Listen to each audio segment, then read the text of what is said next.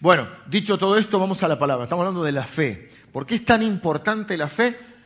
¿Mm? ¿Por qué? Porque la Biblia describe que hemos sido llamados a vivir por fe.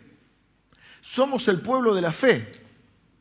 Cuando se habla de no solamente de creer algo, de esperar algo, sino de nuestro estilo de vida de los cristianos, se habla de la gente de la fe. Somos el pueblo de la fe. Dice, por ejemplo, bueno, hagan bien a todos, pero mayormente a los de la familia de la fe. Así se describe a la familia de Dios. O sea, es una contradicción ser un cristiano sin fe. Había hace muchos años, no sé si en los 80 o en los 90, una canción, no me voy a acordar la letra, porque se me acaba de ocurrir esta idea, este ejemplo. Yo los ejemplos trato de que sean eh, espontáneos, a veces salen bien, a veces mal, pero bueno. Había una canción que decía, sin ti yo soy como, como un pasaporte vencido, un, no sé, y empezaba a dar ejemplos de cosas que no me acuerdo, como si nosotros dijéramos hoy, qué sé yo, algún ejemplo de ustedes.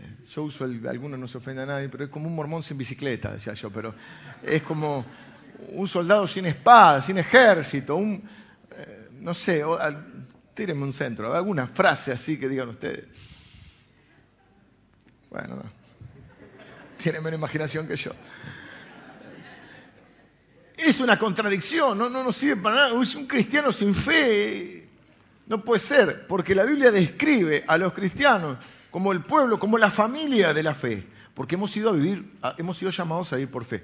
El problema es que no, no nacemos con fe. Y la fe no es algo natural en nosotros.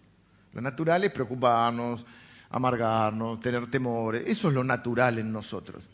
¿Mm? Por eso la Biblia dice, el hombre natural no percibe las cosas que son del Espíritu, para él son locura. Hay algo que está haciendo ruido. Apáguenlo. Ahí está. Diego que está con todo ahí. Para él son locura. Por eso, o la Biblia va a decir, porque la palabra de la cruz, la palabra de la fe, es locura para los que se pierden, pero para los que creen es poder de Dios. Para los que tienen fe es poder de Dios. Ahora, normalmente lo que ocurre con la fe, hemos pasado diferentes etapas en la, historia, diríamos, de, los cristianos o de la, iglesia de Cristo. Ha, habido diferentes matices y, y énfasis a lo largo de la historia. Un énfasis que yo creo que ahora se ha perdido y que se está recuperando en los últimos años y que nosotros queremos recuperar, es el énfasis de la vida después de la muerte. ¿Por qué? Porque cuando yo era chico, recuerdo muy bien al pastor de esta iglesia, que era un evangelista, porque yo creo que queda el, ADN de la iglesia, esta es una iglesia evangelística, y los pastores que han pasado por esta iglesia han sido en su mayoría evangelistas, y yo creo que también lo soy, y el énfasis era en predicar a Cristo y predicar la resurrección y, la venida del Señor y el establecimiento de su reino. Y de chico nos criamos con esa idea. Claro, cuando uno hace un énfasis en algunas cosas, a veces se descuidan otras, y por ahí la crítica que se podría hacer a ese periodo de la historia, no solo de esta iglesia en general, es que se descuidó un poco la vida en la tierra. Había gente que ya se fue a un extremo diciendo, bueno, no importa cómo vivas acá, porque total te vas al cielo. En el jet de la salvación, en la nave evangelista, que boga rumbo a Canadá, y no importa tanto. Por ejemplo, se llegaron a extremos en la historia donde eh, también por la creencia de la inminencia de esa venida, bueno, cada uno, el propio Pablo creía en la, inminencia de la venida de Cristo, entonces le va a decir, cada uno que dice cómo está, el que está soltero, soltero, el que está casado, casado, o sea, ¿por qué? Porque pensaba que el Señor venía. Eh, no importa si sos pobre acá, también fue una estrategia de una cierta rama del cristianismo donde no importa si vos sos pobre, sos bueno, y no importa cómo vivas, porque después vas a ser rico en el cielo. Mientras tanto, nosotros nos hacemos ricos acá en la tierra, ¿no? Estamos hablando de siglos atrás. Eh, y luego, en los últimos, no, pongamos una fecha, pero en los últimos tiempos se, ha se revirtió eso, diciendo, no, no, a Dios le importa la vida acá en la tierra. Y yo creo lo mismo, si no, no hubiese sanado enfermos, no hubiese dado de comer a los, a los necesitados y un montón de bienes que Jesús hizo sobre la tierra. ¿Qué pasó? Se pierde el énfasis en predicar la salvación. Entonces empezamos, entramos toda una corriente. Bueno, yo he mencionado mucho el Antiguo Testamento, porque estamos haciendo la serie sobre el libro de Hebreos. Se empieza toda una corriente donde sos un conquistador, la tierra prometida, pero la tierra de acá. Y todo es un estilo de vida. Incluso se cuela en esa, en esa movida, se cuela una teología de la prosperidad errónea, importada de Estados Unidos, donde eh, si, vos sos, cristiano y le pones fe, le pones sonda, sacudí la llave de tu casa que Dios te va a dar una mansión. Y no pidas un auto más o menos, vos tenés que ir en Mercedes-Benz porque sos un hijo del rey. Hay algunos hijos del rey que van en Mercedes, el resto no. El resto no van. ¿Está mal tener Mercedes? No, no, lo que digo es, había un énfasis que en el acá y en el ahora. Propio también del pensamiento de una sociedad, porque la iglesia está influida por el pensamiento de su sociedad. El pensamiento de las personas eh, del pasado tenía mucho que ver con la trascendencia, con dejar eh, cosas, un legado para las generaciones. Estaba leyendo, mirando un poco acerca de... Para mí uno de los personajes que más admiro de la historia argentina es San Martín, sin duda. San Martín para mí es este, uno de los, de los Messi de nuestra historia. Para mí San Martín, Belgrano también, pero Belgrano también. Eh, gente que vivía con la con la vista un poquito más lejos de la quiebra. Ahora vivimos en un tiempo que es todo llame ya, todo ahora. Y hay un Jesucristo llame ya también, ¿no? Una cosa así como, ¿eh? Dios es casi como algo mágico.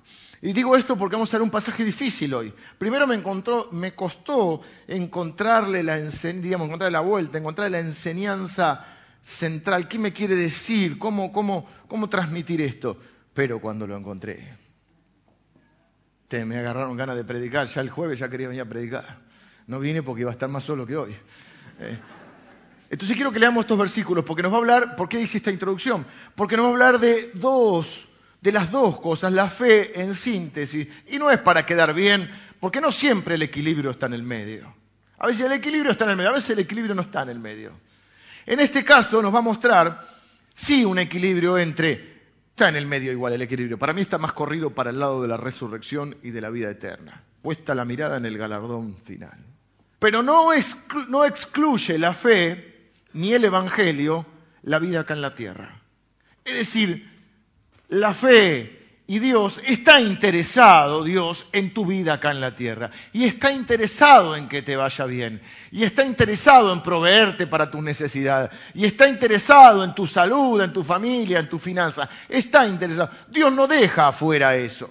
Claro, no es el punto principal. El punto principal es la eternidad con la cual hemos sido bendecidos.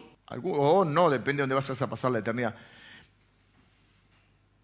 ¿Se entiende? Hay una tensión entre las dos cosas, entre el aquí y el ahora y ese, ese futuro certero para los hijos de Dios, que a veces perdemos de vista, que no deberíamos perder de vista, sin saber que también a Dios le importa nuestra vida acá en la tierra. Espero se haya entendido, se va a entender más cuando lea este pasaje. Hoy no, no tenemos a la lectora porque está en el, Ale está en el campamento también, así que voy a leer yo Hebreos capítulo 11, donde se centra toda nuestra, nuestra serie por la fe y donde hasta ahora por la fe vimos gente que hizo cosas, gente común, ordinaria, haciendo cosas extraordinarias. Por ahora se complica un poco más. Y dice el versículo, terminamos el domingo pasado con el versículo 31, donde decía, por la fe habla ramera no pereció juntamente con los desobedientes, habiendo recibido a los espías en paz una historia del Antiguo Testamento que tiene que ver con una conquista del pueblo de Dios, pero básicamente con Raab, lo último que vimos, vimos tres versículos, vimos el Mar Rojo, los muros de Jericó y Raab. Y Raab, básicamente la enseñanza que te puede servir, están igual las grabaciones, es que no importa tanto cómo comenzaste tu vida, sino cómo la vas a terminar. Y después dice, o sea, todo el capítulo 11, definimos la fe, la dinámica de la fe, vimos lo que mucha gente hizo por la fe y de golpe vamos a decir, o dice eh, en el versículo 32 el autor de Hebreos, ¿y qué más digo? Porque el tiempo me faltaría, como me pasa a mí, contando de Gedeón, de Barak, de Sansón, de Jefté, de David, así como de Samuel y de los profetas, Es decir, si yo empiezo a predicarles de todos esos, imagínense, con uno estamos más de una hora, con todos estos no nos vamos más. Y a las cuatro hay ya no. El tiempo me faltaría para hablarles de todas estas personas que por fe, oigan bien, conquistaron reinos, hicieron justicia, alcanzaron promesas, taparon bocas de leones, apagaron fuegos impetuosos, evitaron filo de espada, sacaron fuerzas de debilidad, se hicieron fuertes en batalla, pusieron en fuga ejércitos extranjeros. O sea, hicieron cosas extraordinarias. Las mujeres recibieron sus muertos mediante resurrección. Ya se va complicando acá. Más otros fueron, más otros, pero otros fueron atormentados, no aceptando el rescate a fin de obtener mejor resurrección. Y cambio hasta el tono de la voz porque ya me pongo yo de otra manera al leer esto, porque dice, otros experimentaron vituperios y azotes, insultos y azotes. Y además de esto, prisiones y cárceles. Fueron apedreados, aserrados, aserrados. Se cree que Isaías fue aserrado por así cortado al medio. Isaías, el profeta Isaías, si se ha leído las promesas que Dios tiene para Isaías, son impresionantes. Bueno, se cree que él fue aserrado. Fueron apedreados, aserrados, puestos a prueba, muertos a filo de espada. Anduvieron de acá para allá cubiertos de pieles de ovejas y de cabras, pobres, angustiados, maltratados, de los cuales el mundo no era digno. Me gusta la versión de la NBI que dice, el mundo no merecía gente así, errando por los desiertos, por los montes, por las cuevas y por las cavernas de la tierra, proveyendo Dios alguna cosa mejor para nosotros, para que no fuesen ellos perfeccionados aparte de nosotros. Quiero comenzar en esta mañana, luego esta introducción un poquito larga, pero necesaria, respondiéndonos una pregunta que nos hacemos y nos hemos respondido a, ver, a veces sin siquiera saberlo. La pregunta es esta, ¿qué me garantiza la fe? ¿Para qué me sirve la fe? ¿Qué? ¿Qué puedo yo eh, esperar de Dios que creo que es correcto esperar de Dios? ¿Hasta dónde puedo esperar a Dios, de Dios? ¿Qué es lo que puedo esperar? ¿Qué me garantiza la fe? Bueno, no tan fácil, no tan fácil. Vamos, vamos a, tratar de contestarla un poquito con algunas cosas. Parte de eso puede ser, pero tenemos algunas cosas que quiero aclarar primero. Tenemos dos grupos que se presentan, no un solo grupo. O sea, yo acabo de leer y nos vamos a centrar desde el versículo 32 básicamente hasta el 38. Entonces, por la fe, estos días nos estábamos riendo con, el pastor Javi Ibarra porque hablábamos de, no sé, de los mar rojos y decíamos los carros del faraón, ¿se acuerdan? Buscábamos canciones viejas para reírnos un rato, no para reír, para así un chiste. Después de Jericó los muros caen y después esta, que habla, todo esto que hicieron, me acordé una decía, con mi Dios yo saltaré los muros. Entonces, ¿para qué me sirve la fe? ¿Qué me garantiza la fe? ¿De qué puedo estar seguro yo y qué puedo esperar correctamente de Dios? Entonces este versículo fue muy difícil encontrarle el sentido, pero cuando lo encontré, me agarró unas ganas de predicar, que les digo, no vine el jueves porque sabía que iba a estar solo. Porque hay dos grupos en esto que acabo de leer. Hay un primer grupo, vamos a ponerle grupo A. El grupo A es el grupo de que hace, que hace cosas tremendas por la fe. El tiempo me faltaría, dice Pablo y a mí también, para hablarles de ¿De quién? Por ejemplo, de Gedeón, de Barak, de Sansón, de Jefté, de David, así como de Samuel y los profetas, que por fe conquistaron reinos, hicieron de todo, taparon boca de leones, algunos hasta experimentaron resurrecciones físicas, o sea, una cosa increíble, grandes victorias, grandes conquistas, y hay una lista de esas personas y una lista de sus eh, logros. Eh, y vemos varios nombres dentro de este grupo A, los que hicieron grandes cosas. Después voy a decir el grupo B.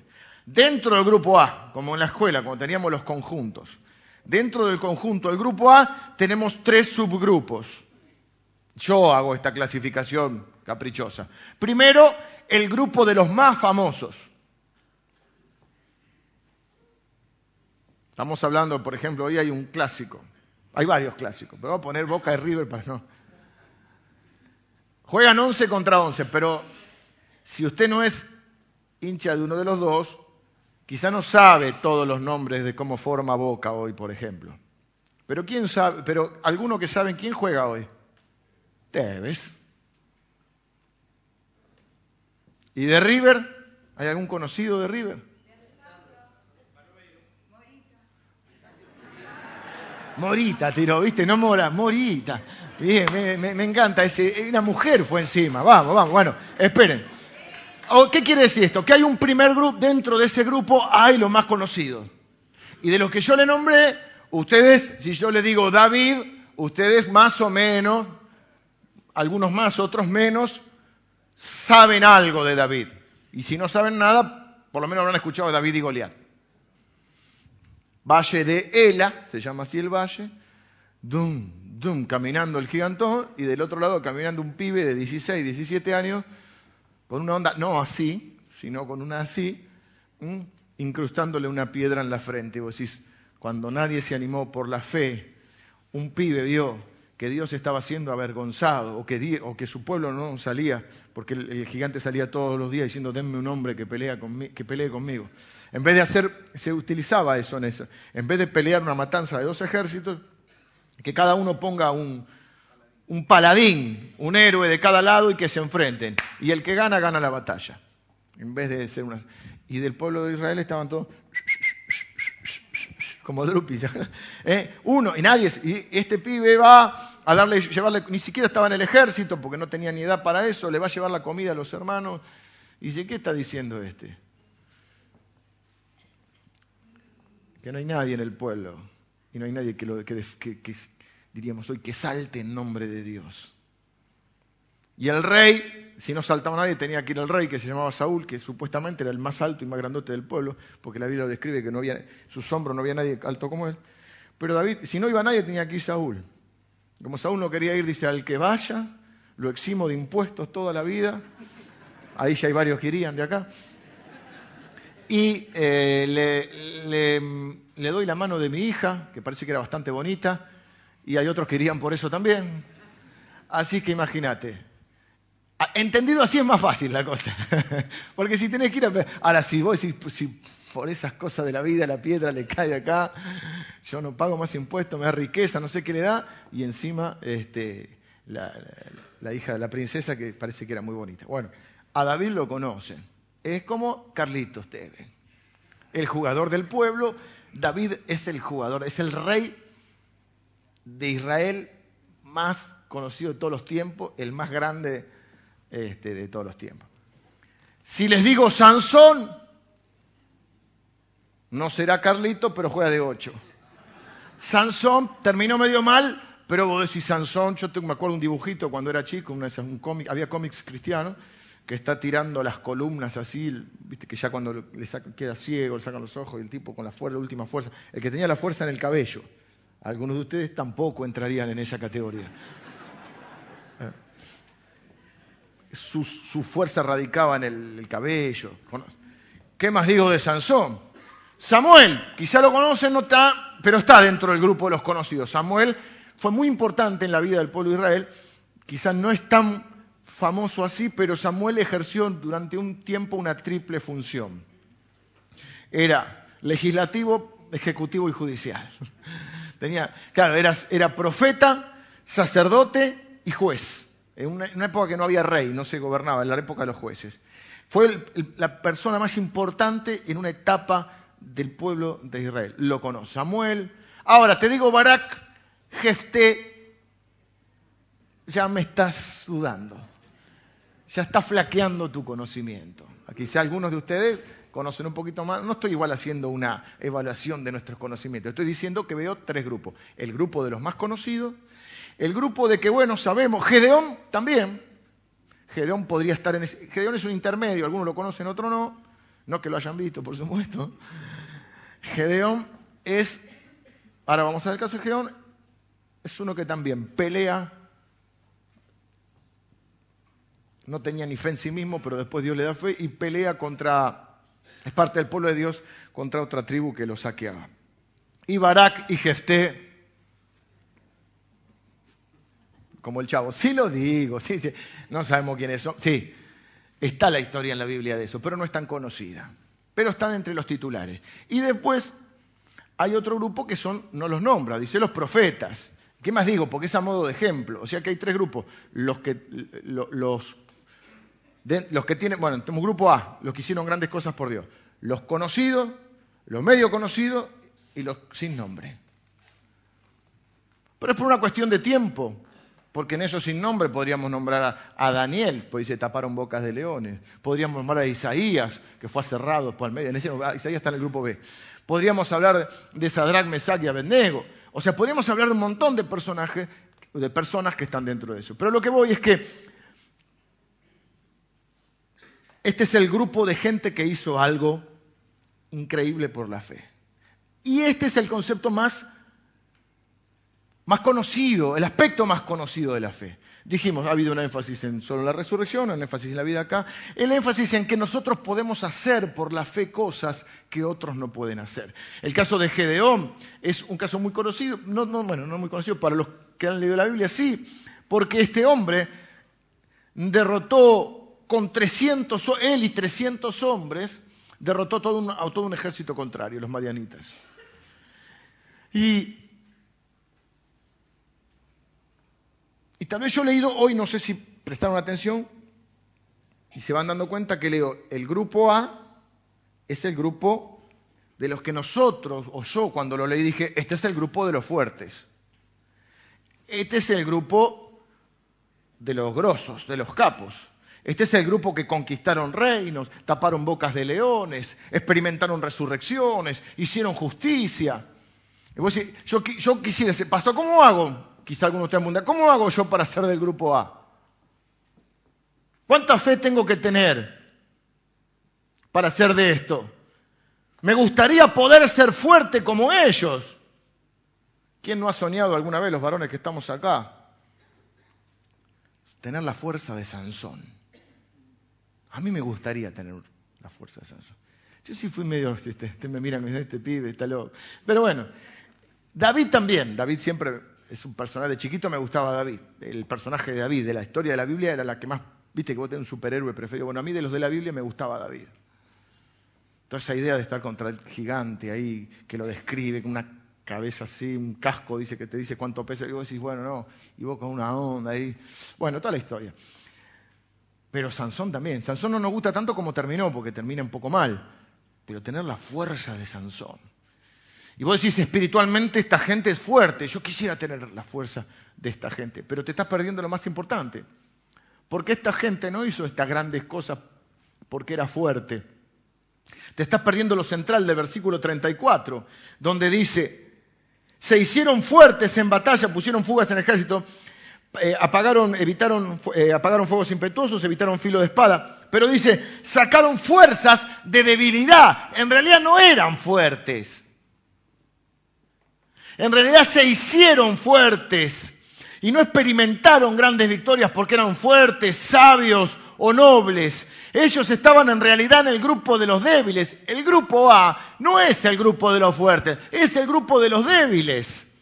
Es el grupo de personas que uno no podría imaginar que iba a hacer esas cosas. De hecho, si de antemano tuviésemos que haber elegido al héroe de esa historia que cada uno vivió, no eran los elegidos. David no era el elegido, ni siquiera estaba entre los soldados. Era un pibe de 16, 17 años que ni siquiera sabía manejar una espada. Samuel, la mamá no podía ni tener hijo. Y, Gedeón, Gedeón se le aparece Dios y le dice, me gusta esta historia porque tiene cierto humor divino. Y Dios le dice, lo elige como un poderoso guerrero y viene y le dice, hola Gedeón, poderoso guerrero. Y Gedeón estaba escondiendo lo que le quedaba de comida antes que se lo roben lo, lo, malo. Una onda chiquito reyes, para los que son más viejos. O sea, estaba ahí. ¿Y qué? ¿Qué dijiste? Poderoso guerrero, le dice Dios. Y él dice, no, no, te equivocaste, no es acá. Tenés mala dirección. viste como te llaman por teléfono y dice, ¿eh? estudio jurídico, no, no, te equivocas. Bueno, acá lo mismo. Poderoso guerrero, y él dice, no, es en otro lado, acá no es. Básicamente, cuando Dios le dice a esto, te vine a llamar. ¿eh? Vos sos el elegido. Y Gedeón, no sé si es porque no cree o porque se quiere salir de este problema, el elegido para, para, pelear y derrotar a, este pueblo. Los madianitas lo que venían, venían y saqueaban todo. todo. Ellos cosechaban todo, venían, sacaban todo. Te he elegido para que seas el que enfrente. Con 300 va a terminar después una historia muy, muy linda también, como Dios les va seleccionando el ejército. Dice, no, son muchos, más o menos. Les va haciendo a los que toman agua, a los que toman agua de acá, eh, te quedas con esto. Bueno, una historia bastante linda. Él, al no creer, le dice, probame que yo soy el elegido. Y pone lo que famosamente se conoce como el vellón. Dame una señal. Dos veces pide una señal, que tenía que caer el rocío, bueno, una serie de cosas. Está toda la historia de Geón en la Biblia. Y no me acuerdo de los capítulos de, si alguno se acuerda después, me dice los capítulos para aquellos que lo quieran leer. Y no sé si porque no le creía a Dios o porque se quería salir de esto, termina siendo lo que nadie pensaba. ¿Por qué hace esto? Por la fe. A pesar de que empieza con una fe débil, la fe va a cambiar su manera de verse a sí mismo. La fe va a... Acuérdense que cuando Dios le dice poderoso guerrero, el tipo dice, ¿en serio? Dice, ¿quién yo? Va a cambiar la forma de verse a sí mismo, va a cambiar la forma de ver a Dios, va a cambiar la forma de ver el mundo, va a cambiar la... Y esa fe lo va a unir, como dijimos eh, el domingo pasado, en debilidad, porque sigue siendo débil, pero esa fe lo va a unir a la impresionante potencia o poder de Dios, porque la fe te une a la al poder de Dios. La fe te une a los increíbles recursos de Dios. Eso es lo que hace la fe. Y con ese poder vas a ser capaz de hacer todo lo que Dios te llama a hacer. Esto es el primer, en el grupo A, esta es la enseñanza que yo quiero. La fe no está pensando en que uno lo puede hacer. La fe está pensando en que Dios puede hacerlo. Por eso personas débiles, porque cuando leemos la historia, Dios nos lo cuenta tal como son, nos cuenta las debilidades de David, nos cuenta las debilidades de Gedeón, y tenían un montón de defectos y debilidades. Y por eso nos dice, es por la fe que lo pudieron hacer. Este grupo en realidad no es un grupo de los fuertes, es un grupo que sacó fuerzas de la debilidad por la fe. La fe no es creer que yo puedo hacerlo, la fe es creer que Él puede hacerlo a través de mí. Grupo A, entonces, los que yo creía fuertes, pero en realidad son los débiles. Por eso la Biblia va a decir, diga el débil fuerte soy. Por eso Corintios dice, y lo necio del mundo y lo vil del mundo, escogió Dios. Para que nadie se jacte en su presencia, para que nadie diga, no, qué bien que hizo Dios en elegirme, porque soy fuerte, soy capaz, soy inteligente. No, no. Esta historia me gusta también porque, ah, y después dice, lo necio, eh, el apóstol, porque lo necio y lo vil escogió Dios lo, para, para avergonzar a los sabios. Y si no, dice, sin ir más lejos, fíjense ustedes. Así le dice. Yo no le haría lo mismo con ustedes nunca. Yo no le diría lo necio y lo vil escogió Dios. Lo insensato de Dios es más sabio que lo sabio de los hombres. Si no, fíjense ustedes, dice Pablo, no yo. ¿Lo leyeron ese pasaje alguna vez? Se lo voy a leer rápido. Corintios. Está bien, es un poco de humor, pero está bueno. Lo dice como en broma, pero en serio, ¿no? Dice, este es el que dice que, que la palabra de, la cruz es locura a los que se pierden, pero para los que se salvan, esto es a nosotros, es poder de Dios. Y después dice, eh, porque lo insensato de Dios es más sabio que los hombres y lo débil de Dios es más fuerte que los hombres. Pues mirad vosotros, hermanos, vuestra vocación, vuestro llamado, que no sois muchos sabios según la carne. O sea, le está diciendo, sin ir más lejos, miren ustedes, no son muy sabios.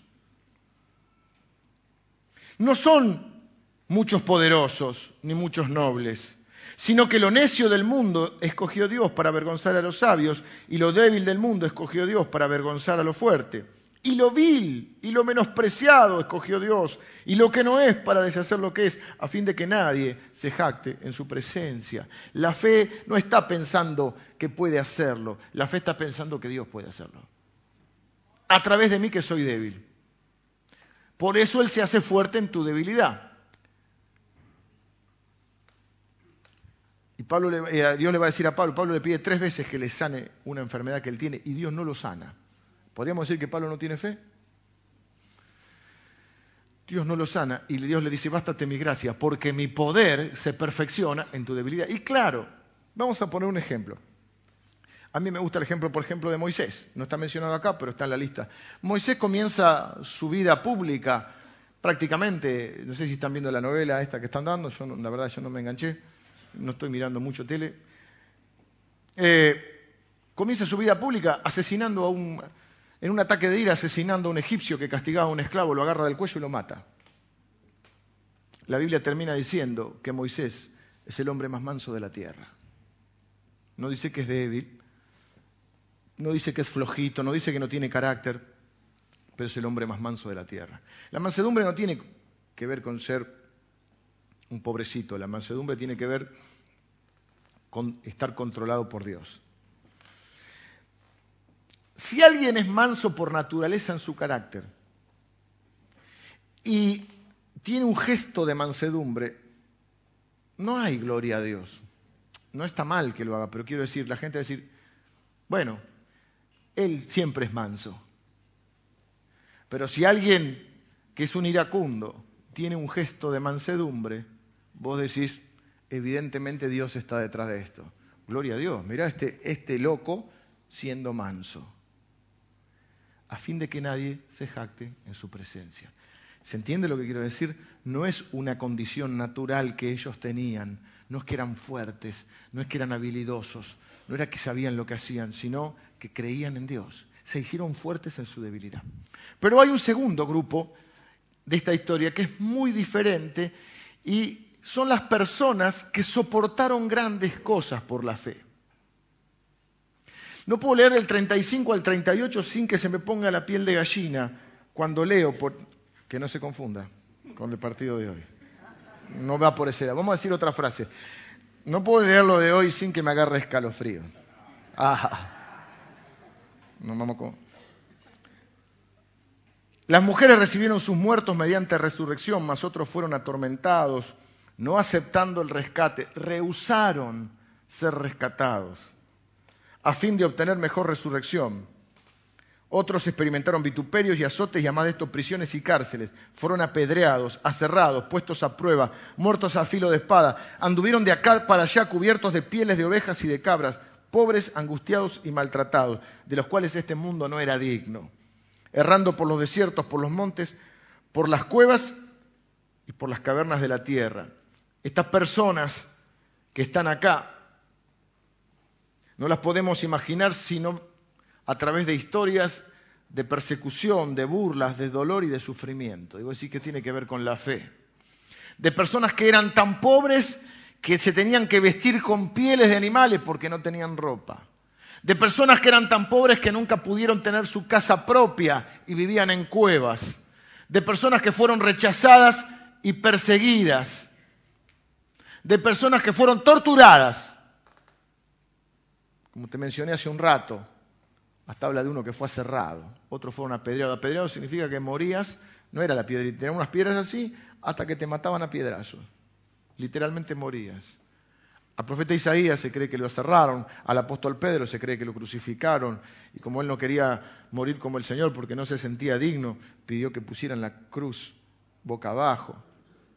Juan no murió, pero se cree en la fuente extrabíblica que fue echado en un agua hirviendo, que salva milagrosamente y va desterrado a la isla de Patmos donde escribe el Apocalipsis. Y tal vez podríamos pensar, bueno, bueno, este es el grupo de la fe débil. Esta es la gente, la gente fuerte está en el grupo A. Ahora, el grupo B, el conjunto B, son los que no le fue tan bien son los que la fue no le dio para tanto. ¿Mm?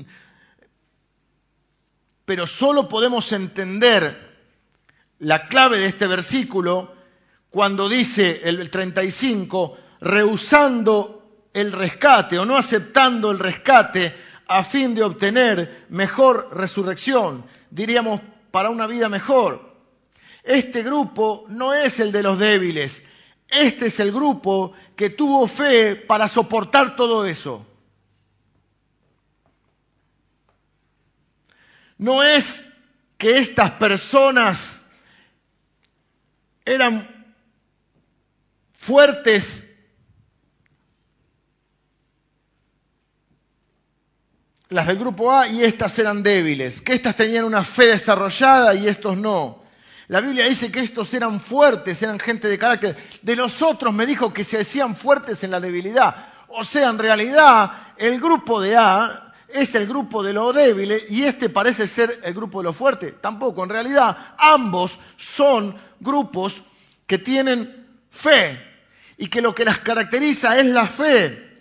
En los momentos en los que podrían haber puesto en peligro su fe, o a ver, en los momentos cruciales de la vida, en los cuales la opción era negar su fe o correr el riesgo de ser maltratados, aserrados, apedreados, crucificados o lo que fuere, o perseguidos, en ese momento en la vida donde nos encontramos entre hacer lo que Dios quiere o hacer lo que nos conviene humanamente para pasarla mejor, ellos no eligieron salvarse, rehusaron el rescate, porque no querían hacer nada que deshonrar al Señor a quien ellos le habían entregado la vida.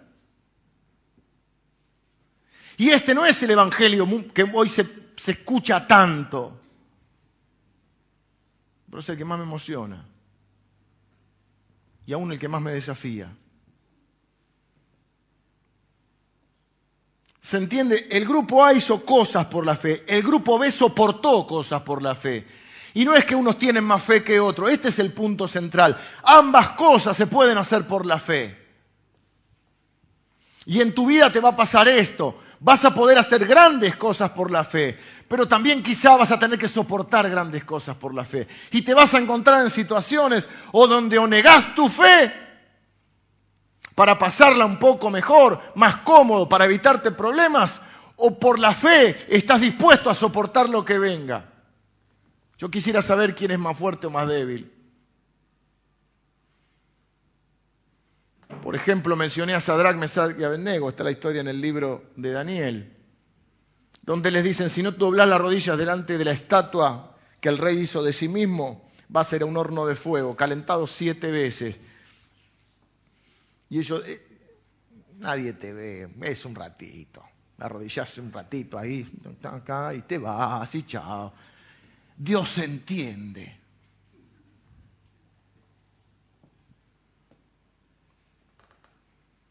Ya habían experimentado algunas cosas, porque los habían arrancado de su pueblo, de Jerusalén. Es como si un ejército invadiera Buenos Aires y nos lleva y lleva a todos los hombres jóvenes. Dije, no lleva, yo no sé si entraría, porque lleva a los hombres jóvenes y más fuertes para servir en ese imperio babilónico ya estaban viviendo en un lugar desconocido y ahora están frente a un horno que se calentó siete veces más. Y todo lo que hay que hacer para no morir quemado es solo por un momento. Es solo un momento. Es una mirada, Isabel. No canto bien, ¿no? Es solo un rato. Doblas la rodilla frente al ídolo y te vas a casa después le pedís perdón al Señor. Pero increíblemente se niegan. En una historia que también me fascina porque aparte es de, gente no maleducada, pero lindos, medios reventaditos ¿viste? Porque le dicen al rey, no hace falta que te respondamos sobre este asunto, no nos vamos a arrodillar delante de la estatua. Fin de la discusión, así le hablan al rey.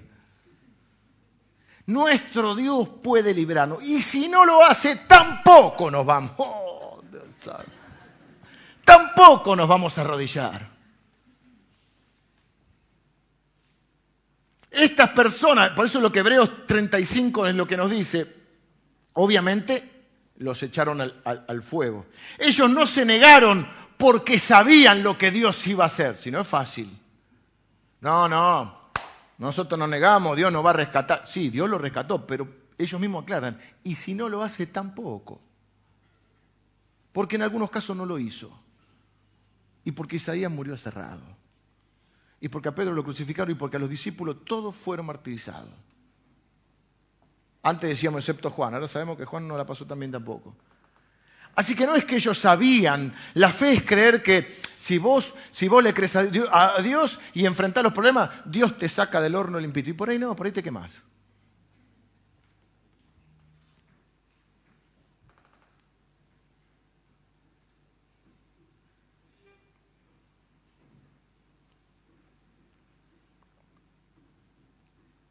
Pero le creyeron igual. Hace algunos años, eh, me acordé ahora, es un ejemplo, espero que salga bien. Año 94, Mundial 94. Estoy muy futbolero hoy. Hay clima hoy. El famoso doping de Maradona que sale con la chica de la, enfermera y después le da el doping, estábamos todos deprimidos. Y che, se drogó, no se drogó, y estaba toda esta historia. Y entonces sale un periodista, Dolina, Alejandro Dolina, y dice, yo no sé qué pasó con él, pero él es mi amigo y yo voy a poner las manos en el fuego por él. Porque un amigo no es que, pero no sé si me voy a quemar o no, algo así. Pero él dice, porque un amigo no es el que pone las manos en el fuego cuando sabe que no se va a quemar. Un amigo verdadero es aquel que pone las, manos en el fuego, aún a riesgo de quemarse. Me encantó eso. Creo que un amigo es eso. Es uno que te banca aunque sepas que por ahí metiste la pata. Los amigos que cuando te equivocas salen corriendo, mejor. Mejor perderlos que encontrarlos. Y a veces los problemas sirven para eso, para saber quién es un verdadero amigo. Vuelvo acá. ¿Qué tiene que ver con esto? Ellos pusieron las manos en el fuego por Dios, a riesgo de quemarse. Porque ellos no saben lo que Dios va a hacer. Dios responde, en este caso, como nos gusta a nosotros, como sabemos en la historia. Salen del, horno de fuego y dicen que estaba tan caliente el horno que los soldados que lo llevan para tirarlo se queman afuera del horno de la llamarada. Y ellos salen del horno de fuego. Se acerca el rey al día siguiente pensando encontrar cenizas. Y cuando mira le dice al otro, che, no sé qué está uno con él. Che, porque era medio argentino el rey. Che, ¿no tiramos tres al horno? Sí, dice, yo veo cuatro y el cuarto es semejante al Hijo de los dioses. Y yo leo eso y me acuerdo del salmo que dice, el ángel de Jehová acampa alrededor de los que le temen y los defiende. Y dice que los sacan del horno de fuego y no tenían ni olor a quemado, ni olor a humo. El, viernes me comí otro asado, estoy de asado en asado los viernes. Con algunos amigos de acá. Me comí un asado el viernes, llegué a casa con un olor a humo estos están en, un horno de fuego y no, que se quemaron los otros. No tienen ni olor aún. Bueno, pero ellos no hacen esto porque sabían lo que Dios iba a hacer. De hecho, no lo sabían. Ellos estaban dispuestos a morir. Pero sí sabían lo que Dios es capaz de hacer. Y se negaron a, adorar a ese Dios falso y los tiraron al horno de fuego. Y la clave está en el versículo 35 de Hebreos, donde dice que lo hicieron, o lo que estas personas hicieron y estaban dispuestos a enfrentar lo que fuera, a no ceder ante nadie, porque algo sabían de la resurrección. Este es el punto. Acuérdese la introducción. Dijimos, lo que vivís ahora, en este mundo que te dice que lo importante es ahora, ellos tenían puesta la mirada en la resurrección. ¿Por qué? Lo sé, porque lo dice Hebreos 35. Las mujeres recibieron sus muertos mediante resurrección, mas otros fueron atormentados, no aceptando el rescate o sea, no voy a negar mi fe para que vos me rescates, no aceptando el rescate a fin de obtener mejor resurrección. Es decir, lo que está diciendo es que ellos creían que había una vida mejor, que valía la pena correr el riesgo en esta, porque había una resurrección. Si no, no tiene sentido pensar en dejarte matar. Algo, algo entendieron de la eternidad y entendieron que esta tierra, este mundo, no es todo lo que hay, que esta, vida es una breve introducción a una increíble vida de gloria para siempre, por siempre, y donde no habrá ni sufrimiento, ni enfermedad, ni tristeza, ni dolor. La palabra nos enseña que todo lo que tengamos que enfrentar ahora no es más que una preparación para el después. Que esta es una breve introducción de 80 o 90 o 100 años, o como una hermana de la iglesia que dice que quiere llegar a los 120 como Moisés, ponele 120, no importa.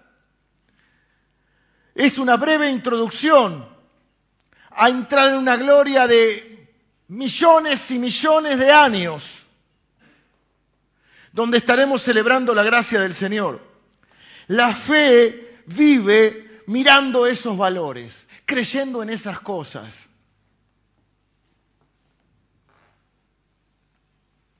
Y yo sé que hay muchos de ustedes hoy que están enfrentando cosas que jamás pensaron que iban a enfrentar. Están enfrentando cosas en su, quizás su economía, que nunca pensaron que iban a enfrentar. Quizás están enfrentando una enfermedad que jamás imaginaron que tuvieran que enfrentar, un problema familiar que jamás pensaron, o si lo pensaron les aterraba pensarlo. Quizás están cara a cara frente a algo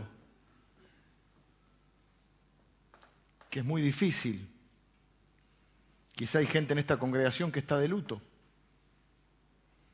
Quizá hay personas que están luchando con una enfermedad, hay personas que tienen problemas económicos, problemas que tienen, personas que tienen problemas con los hijos, están enfrentando el problema de un hijo que jamás pensaron que iban a tener.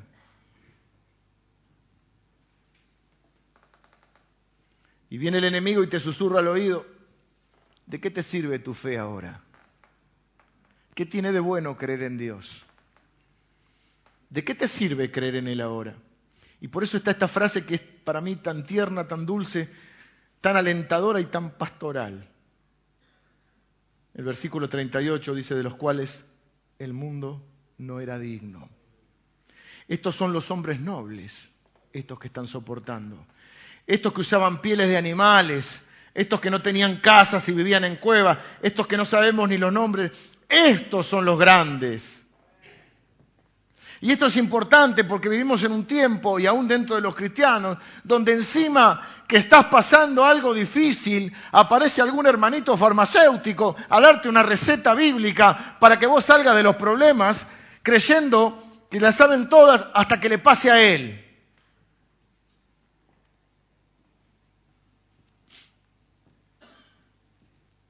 El tribunal de los hermanos que vienen a condenar al que está viviendo una crisis matrimonial hasta que le pase a él. El que viene a criticar cuando yo caso a una embarazada hasta que su hija quede embarazada y me va a pedir que la case.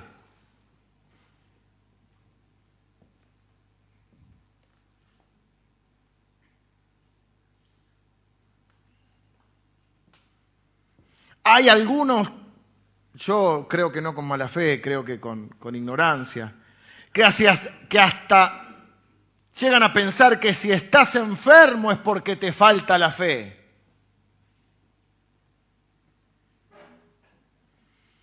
Vienen a predicarnos que si tenés fe,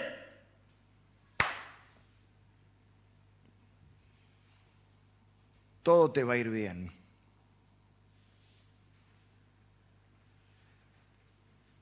Hace algún tiempo atrás, uno de los hombres que más admiro, líder de la fe, empezó a enfrentar una enfermedad. Está saliendo adelante. Alguien de lo cual no se puede dudar que tenga fe. Entonces, ¿qué puedo esperar de Dios? Es la pregunta que, hice al principio. ¿Qué me garantiza la fe? No seamos ignorantes, hermano. La fe no te garantiza que no vas a tener Problema, ni siquiera la fe te garantiza lo que vas a experimentar o no vas a experimentar. La fe no determina lo que vos vas a experimentar. Hay cosas que sí, hay decisiones tuyas que tienen consecuencias y hay cosas que vas a experimentar por una cuestión de buenas o malas decisiones. No estamos quitando la responsabilidad de ninguno de nosotros. Pero me entristece cuando veo hermanos que son capaces de juzgar a otro diciendo no tiene fe porque hizo tal o cual cosa o porque está viviendo tal o cual cosa. Y a priori pensamos que entonces los que tienen fe son los que hacen grandes cosas. Y tienen fe. Los que hicieron grandes cosas tuvieron fe. Sacaron fuerzas de su debilidad porque le creyeron a Dios. Pero también tuvieron fe los que soportaron todo lo que tuvieron que soportar. O Pablo no tenía fe, o Isaías no tenía fe, o Pedro no tenía fe, o Jesús no tenía fe. Jesús murió sin siquiera tener una tumba donde ser enterrado. Se la prestó uno que se llamaba José de Arimatea. Vamos a decir que Jesús no tuvo fe. Jesús fue abandonado por sus amigos. Vamos a decir que no tuvo fe. Jesús tuvo hambre. Vamos a decir que no tuvo fe. Jesús sufrió el dolor físico. Vamos a decir que no tuvo fe. Me molesta los, héroes que tiene esta generación. Me indigna cuando veo que los héroes de esta cultura los que miran a nuestros jóvenes son personas que, lo, que lo único que les importa es ellos mismos. Si ustedes han estado con alguna persona que es una figura, este, no todos, pero muchos de ellos viven para sí mismos. Y esos son los ídolos de hoy. Pero este pasaje de la Escritura, una especie de generación de antihéroes, es la generación en la cual todos nosotros deberíamos decir, yo quiero ser ese tipo de persona. No me importa si jamás soy conocido. No me importa si alguna vez tengo fama o poder. No me importa si tengo lujo o comodidad. No me importa si alguien sabe mi nombre o si estoy escrito en un libro de historia. Me importa que estoy escrito en el libro de la vida. Y si en un momento determinado de mi vida tengo que soportar por fe y por coraje y estoy dispuesto a no ceder frente a los valores o a lo que me quiere vender este mundo por la operación de la gracia de Dios, lo voy a hacer porque quiero ser digno de aquel que me ha llamado.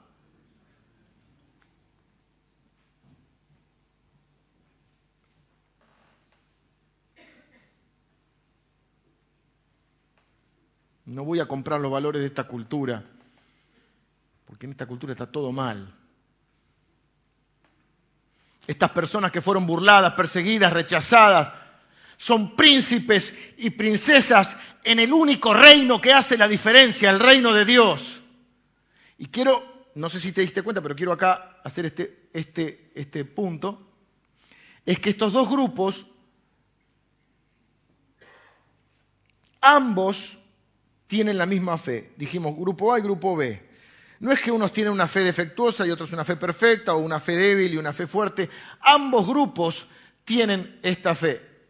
Claro, no es un evangelio tan atractivo. Y a veces en el afán de, mencionar los, beneficios que realmente tiene el vivir con Dios, presentamos el aspecto positivo. Bueno, Dios puede hacer esto, Dios va a hacer esto en tu vida.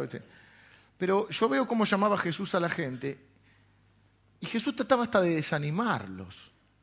Señor, te seguiré donde quiera que vayas. Mirá, Mirá que no tengo dónde recostar la cabeza.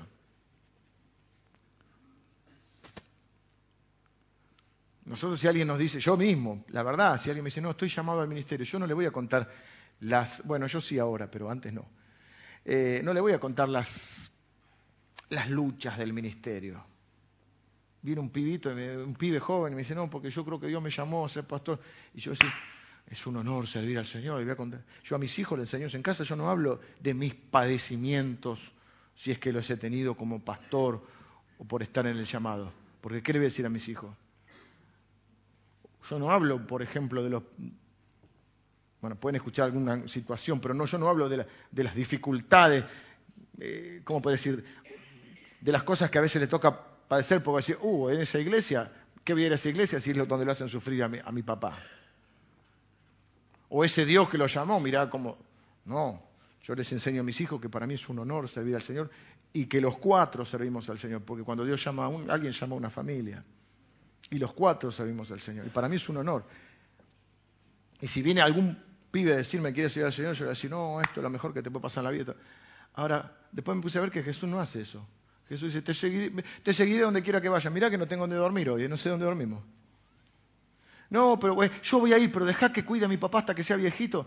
Deja que entierre a mi padre. No es que se haya muerto, es que espera que cuando se muera te voy a seguir. Mira, deja que los muertos entierren a los muertos. O sea, los desanimaba.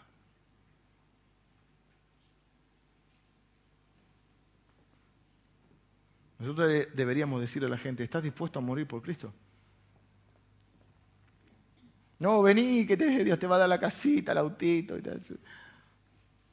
Claro que Dios no tiene problema con esas cosas. Pero no son la esencia del Evangelio. Los dos grupos no son recomendados como si hubieran vivido por fe. No una fe fuerte, una débil, una verdadera, una defectuosa, sino que ambos grupos son alzados igualmente como habiendo vivido por la fe. Es un momento para tener la teología correcta, para que podamos vivir de la forma correcta. Y es muy práctica. Esto es lo que voy a decirte. La fe no va a determinar lo que vos vas a experimentar. La fe va a determinar cómo vas a experimentar lo que Dios ha determinado para vos. La fe no determina lo que vos vas a vivir. Dios determina lo que vos vas a vivir.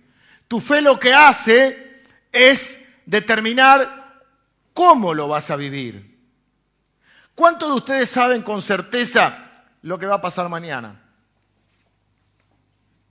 Pueden tener una idea, mañana lunes me levanto a tal hora. No saben lo que va a pasar mañana. No saben lo que va a pasar hoy a la tarde. Pueden tener alguna idea, algún plan, pero no saben con certeza lo que va a pasar.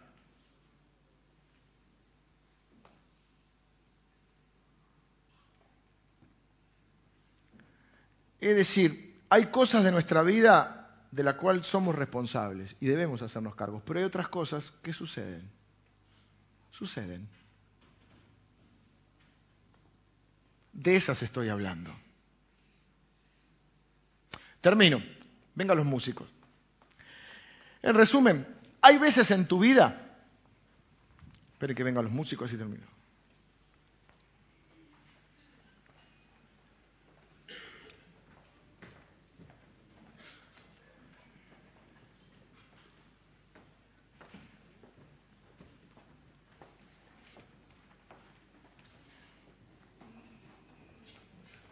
Ayer hablaba con mi hija, estábamos, habíamos quedado solos porque Lili estaba en el campamento, mi hijo estaba tocando en el campamento, y quedé con mi hija, estábamos con mi hija solos, fuimos a, comer algo por ahí. Y me contaba de una, de unos, son de la escuela, un poquito más grandes, unos chicos de la escuela que con su familia fueron a Europa. Eh, el chico con la novia y supongo que los padres del chico. Y me, contaba mi hija que en el viaje a Europa, hicieron un viaje a Europa, se ve que muy lindo, pero en el final del viaje en Roma, y si van a Europa tienen que tener cuidado con Italia, no se me enojen los italianos, pero Italia es muy parecido a la Argentina. Y tener que cuidar el bolsillo, la billetera, todo. Es así. No se me enojen los italianos, pero es la verdad. ¿Qué le pasó en Roma? Le robaron las valijas, el dinero, todo. Decir que estaban medio al final del viaje, y disfrutaron, perdieron, no pudieron comprar más nada, lo que habían comprado lo perdieron. Bueno, tenían el pasaje de vuelta y se volvieron cuando tenían que volver. Trataron de disfrutar esos últimos días. Y le digo a mi hija, bueno, sin saber, yo no estaba hablando de la prédica, estaba charlando con ella. Le digo, mira, había un viejo locutor en la, en la, en la radio, algunos viejos acá se acordarán, algunos viejos como yo, que decía, la vida es una de cal y una de arena. Y esto lo podés ver de dos maneras. Puedes decir, mirá, qué bajón, te vas a Europa y te roban, te arruinan el viaje. Esto italiano. Pero por otro lado, ¿quién a los 18 años se va con la novia a Europa, a un viaje no sé cuánto, y con la familia? Y recorrieron un montón de lugares. ¿Ves? O sea, por un lado, te robaron. Sí, qué bajón, pero te robaron estando en Roma. No es lo mismo que te roben en la Ferrer. Eso no se lo dije a mi hija, pero pues no sabe ni lo que es la Ferrer.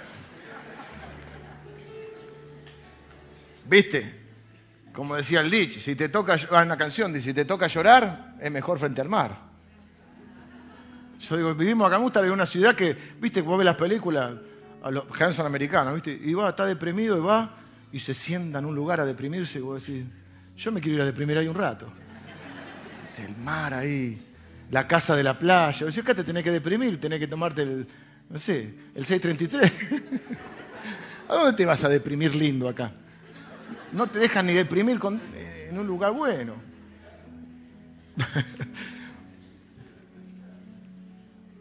A veces Dios te va a elegir para conquistar y para tener una gran victoria. Y otras veces te va a elegir para que tengas que soportar algo difícil. En ambas, la fe te va a servir para traer honor a su reino, a su nombre, y para poder afrontarlo. En ambas te va a elegir para hacer testimonio. Y no estoy diciendo que unos son elegidos para una cosa y otros para otra. No, no, no me entiendas mal. Digo que todos somos elegidos para ambas cosas. En algunos momentos vas a tener grandes victorias, en esos momentos en los cuales dices, no quiero ser otra persona que yo mismo. ¿Te ha pasado que en un momento la vida te sonríe de tal manera? Hay una canción de Serrat que dice, de vez en cuando la vida. Y de vez en cuando la vida, ¿eh? o de vez en cuando Dios nos pone en situaciones que decís, no quiero ser otro, quiero ser yo. Y hay momentos en la vida en los cuales vas, vas por la calle y decís, yo quisiera ser el jardinero, ese sí que no tiene problema.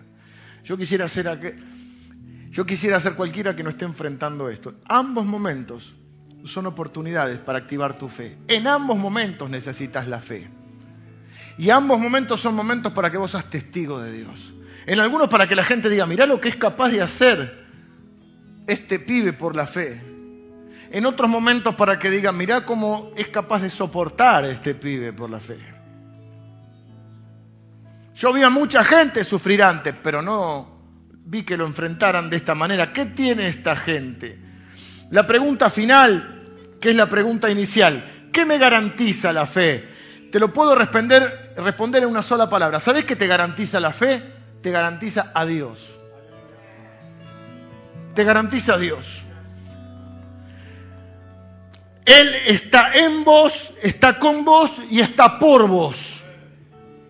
Y cuando vos abandonás tu propio reino egoísta, y abrazás el reino de Dios, es decir, te entregás por gracia a Él, Él transforma tu corazón y Él te da a sí mismo o se da a sí mismo. Dios te da a Dios. Y porque Él ahora está en vos, con vos y por vos, vos podés hacer grandes cosas y podés soportar grandes cosas. La fe no te va a garantizar lo que experimentamos. Dios hace las cosas. Lo que la fe te va a garantizar es que Él está con vos. Así que no te sientas mal porque quizá Dios no te ha sanado y viene alguno de estos hermanitos que te digo y te dice no te sanó porque no tenés fe. Ahora vos estás enfermo y desanimado. No lo escuches. Decía un pastor viejito que todavía vive y que conozco, ¿qué, ¿qué hay que tener más fe? ¿Para que Dios te sane o para seguir sirviéndole cuando no te sana? La misma.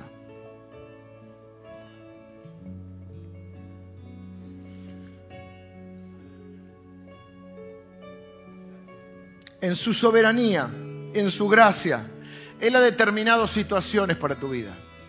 Algunas serán grandes batallas y grandes conquistas. Algunas serán esos momentos que nosotros decimos gloriosos para nosotros.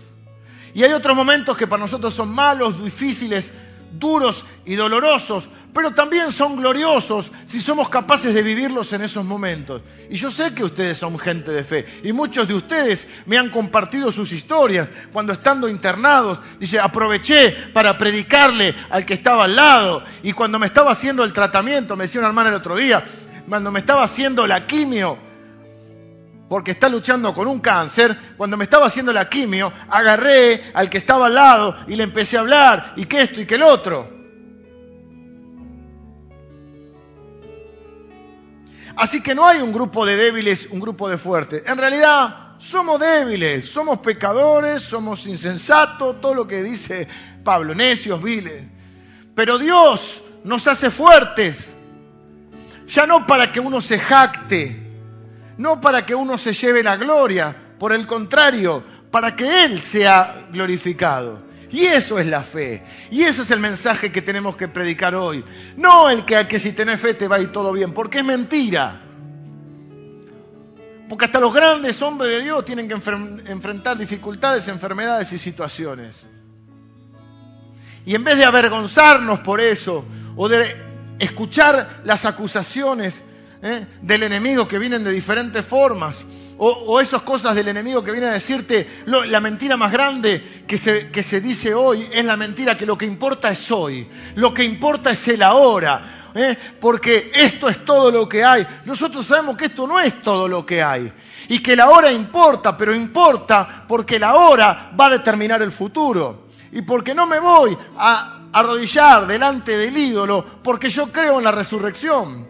Y creo que Él es galardonador de los que le buscan. Y dice la Biblia que todos estos no se desanimaron, aunque no recibieron lo prometido, porque tenían la mirada puesta en el galardón, porque sabían que es una mentira que todo lo que importa es el hoy.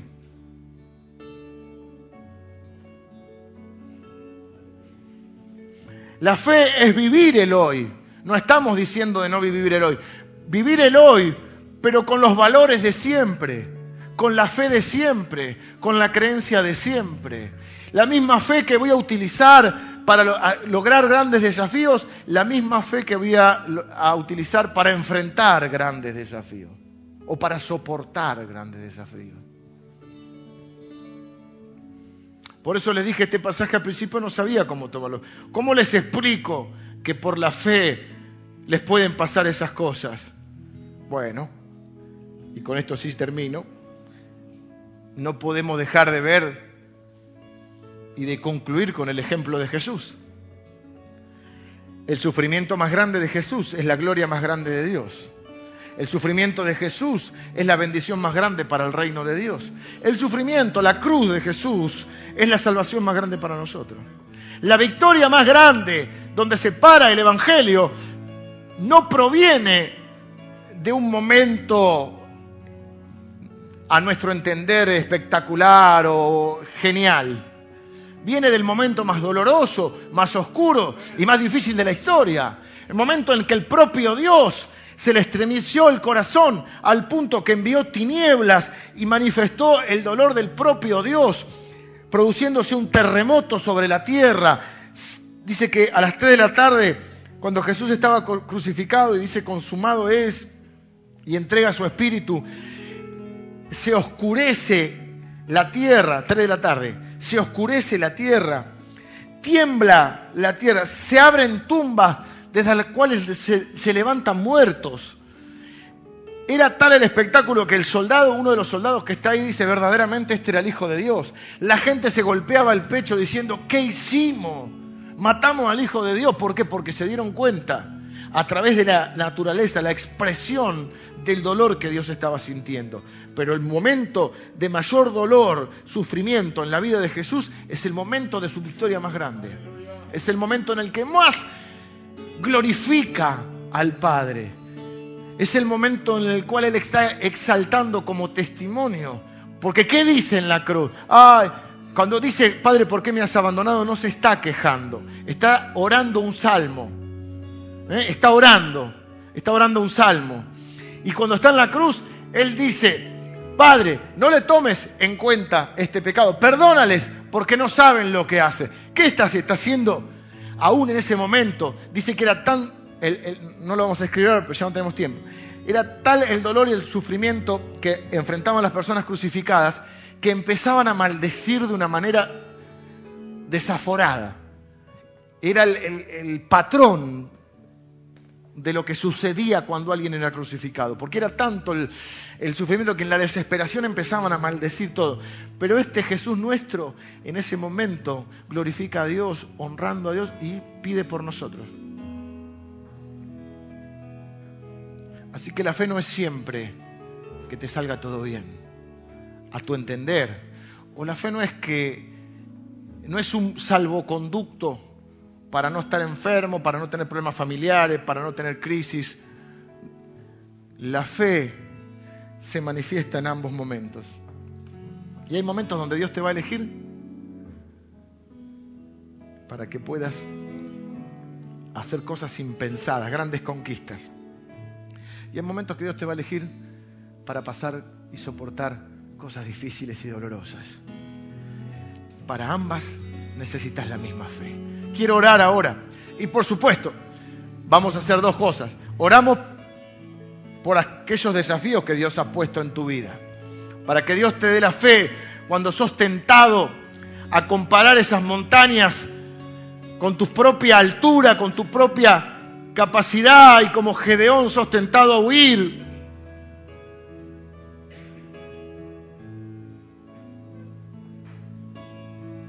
Cuando sos tentado a medir el desafío con tus propios recursos y digas, yo no soy fuerte, yo no soy lo suficientemente inteligente, yo no soy lo suficientemente capaz.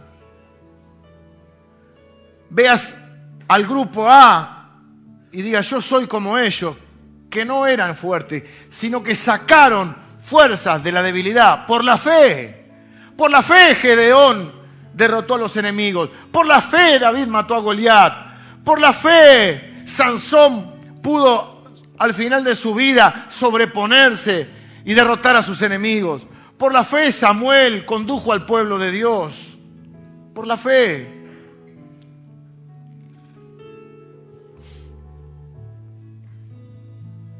La fe que necesitas cuando vienen las cosas que vos y yo no voy a poder soportar.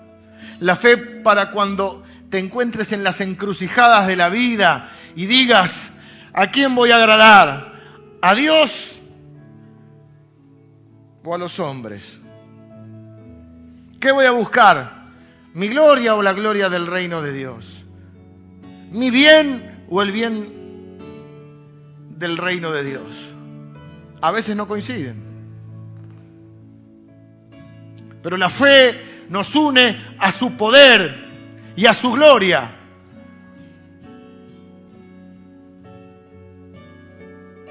No porque seamos fuertes, ni sabios, ni poderosos, sino porque creemos en el fuerte y poderoso. Oramos, Señor, te doy gracias por tu palabra. Algunos de nosotros nos enfrentamos hoy a tu llamado, Señor.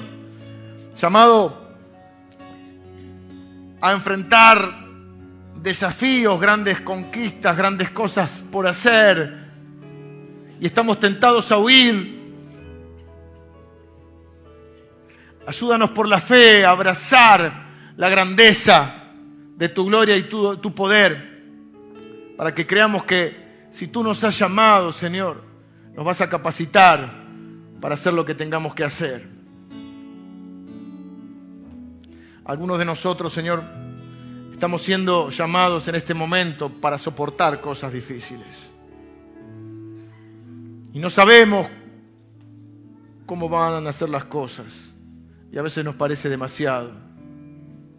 Ayúdanos a recordar hoy que tú nos das la fe para soportar.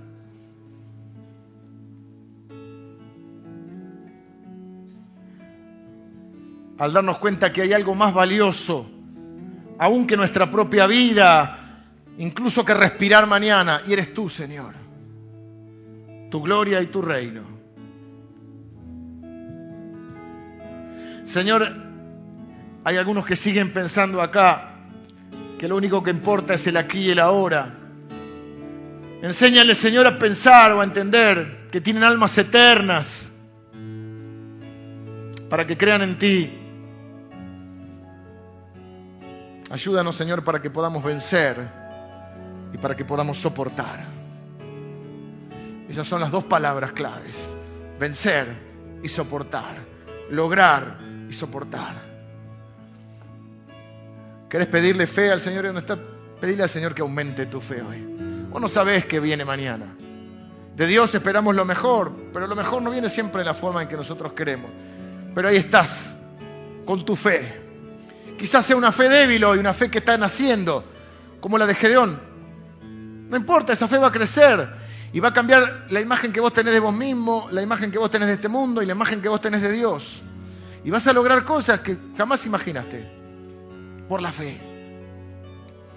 No lo midas con tus recursos, medilo por la fe.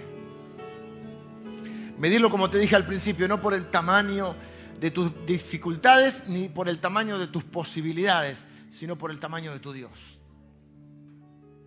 Ahora ahí donde estás.